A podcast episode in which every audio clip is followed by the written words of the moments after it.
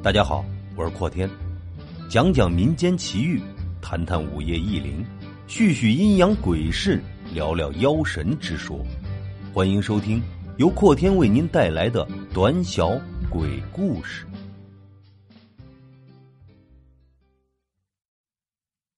叫魂。我出生在西部偏僻的小农村，名叫老庄村。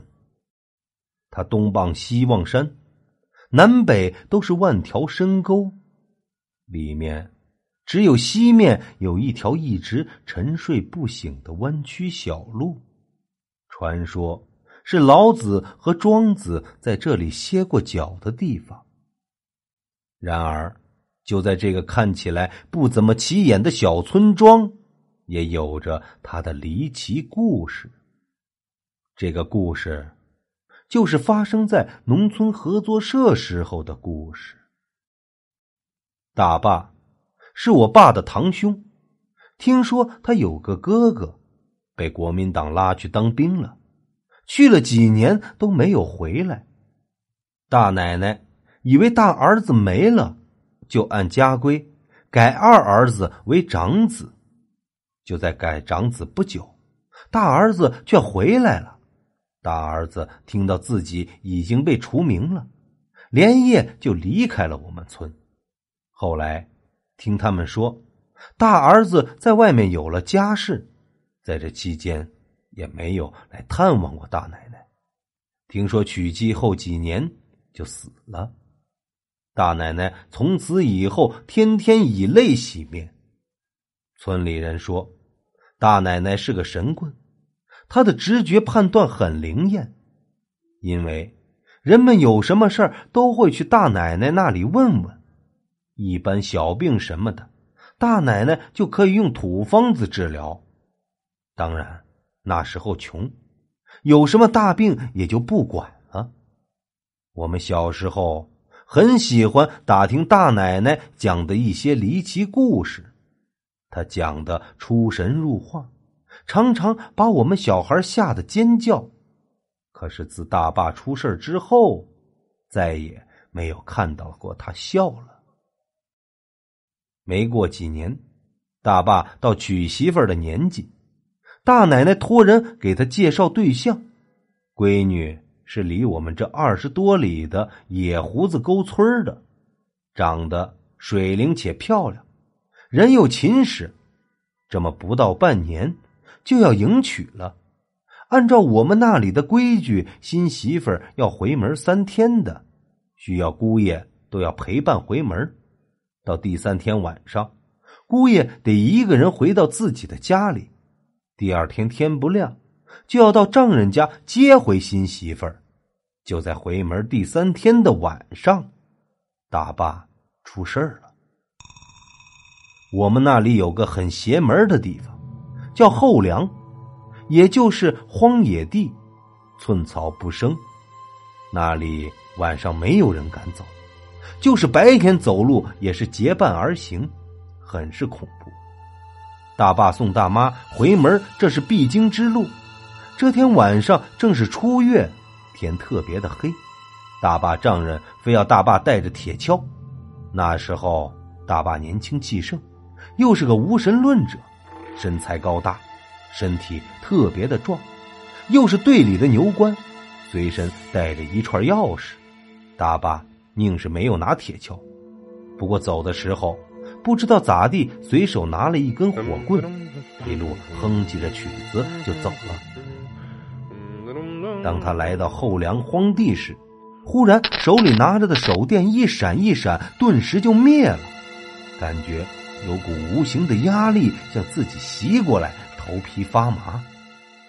大爸顿时感觉自己的头异常的在无限增大，极其的沉闷，老觉得后面有人跟着。他走多紧，后面的力量也跟多紧。他放慢脚步，那股力量也慢慢的跟着。据说，人平时出门都有三位守护神。分别在头顶、左右肩膀各一位，时刻保护着人的安全。奶奶说，平时不要往后看，你从哪边转过的头，你就打发走了哪边的守护神，守护的和平力量就被打破，常常让那些邪气趁虚而入，尤其在晚上。还有的说，人的运势分上中下三等，上运是三界中任何东西都侵入不了你，而且你有能力驱邪，当然。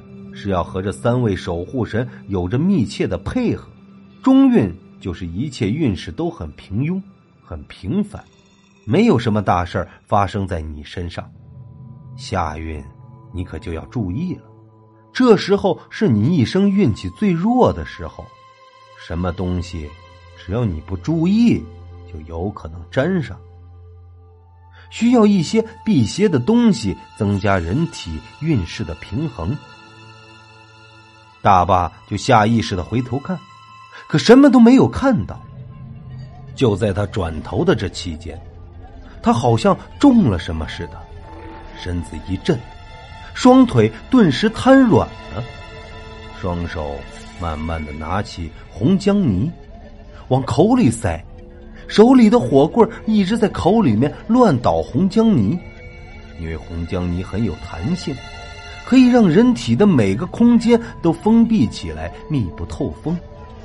就在大坝挣扎的时候，碰到了那串平时里天天带着的钥匙。忽然，那股很强的力量消失了，手电筒慢慢亮了起来。大坝觉得自己腿能动了，就凭着自己硬实的身体，硬是爬了起来，一手摇着钥匙串。一手拿着手电筒，很艰难的走到了家门口。当走到家门口，拍了一下门，就倒下了。大奶奶知道儿子要回来，一直在家里等着。当他听到有人敲门时，赶紧开开了门，看到大爸躺在地上，满嘴都是红浆泥。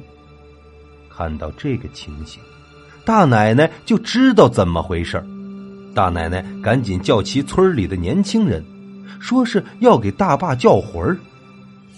人的魂魄一定要附在其主人的肉体上。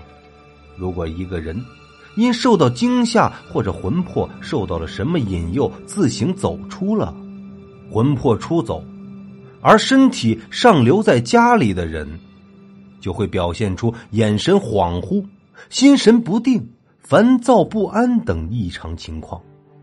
把魂儿丢了的人，魂魄再回到其主人肉体上，就是叫魂。叫魂多在晚上进行，而被叫的人必须待在家中。大奶奶说，叫魂必须就在今天晚上天亮之前完成，不然大坝的性命就危险了。他叫人请来隔壁村海山的阴阳先生来做法助阵。再让其他年轻人找了一些七寸的竹签、朱砂、水银、雄黄、喜鹊的窝边草和七寸的柳枝，然后再在村的三个出口各烧了三天三夜，火不能断。这三天之内不能有人出入，让村里人捡几件寒衣和纸钱，大奶就和几个壮年人。海山先生就朝大坝回来的地方叫魂，叫魂必须由至亲的人才能叫得灵验。现在最亲的也只有大奶奶一个人了，要自己去做法。他就想了个法子，要我二爸替他叫魂，不过要穿着大奶奶的衣服。二爸的生辰八字和大爸的很是相符，一切准备妥当之后。大奶奶给二爸拿了一件大爸以前穿过的红色衣服，让他搭在了肩上，在衣服的口袋里放上了红枣，面向大爸回来的西方，连叫三声：“建军回来，建军回来，建军回来。”大奶奶回应：“回来了。”叫了三次之后，转身向家的方向走，每走一步，叫一次。大奶奶紧随其后的回答一次，一直边走边叫到大坝的面前。然后，二爸取下搭在肩头的衣物，在大坝的头顶上转着圈口中念念有词。之后，将衣物口袋中的红枣拿出来给大坝喂下，这样，大坝的魂就叫回来了。后来，二爸说，当他把纸钱和寒衣烧了以后，忽然间一股旋风把烧的东西全部卷走了。从这以后，大坝再也没有晚上出过门了。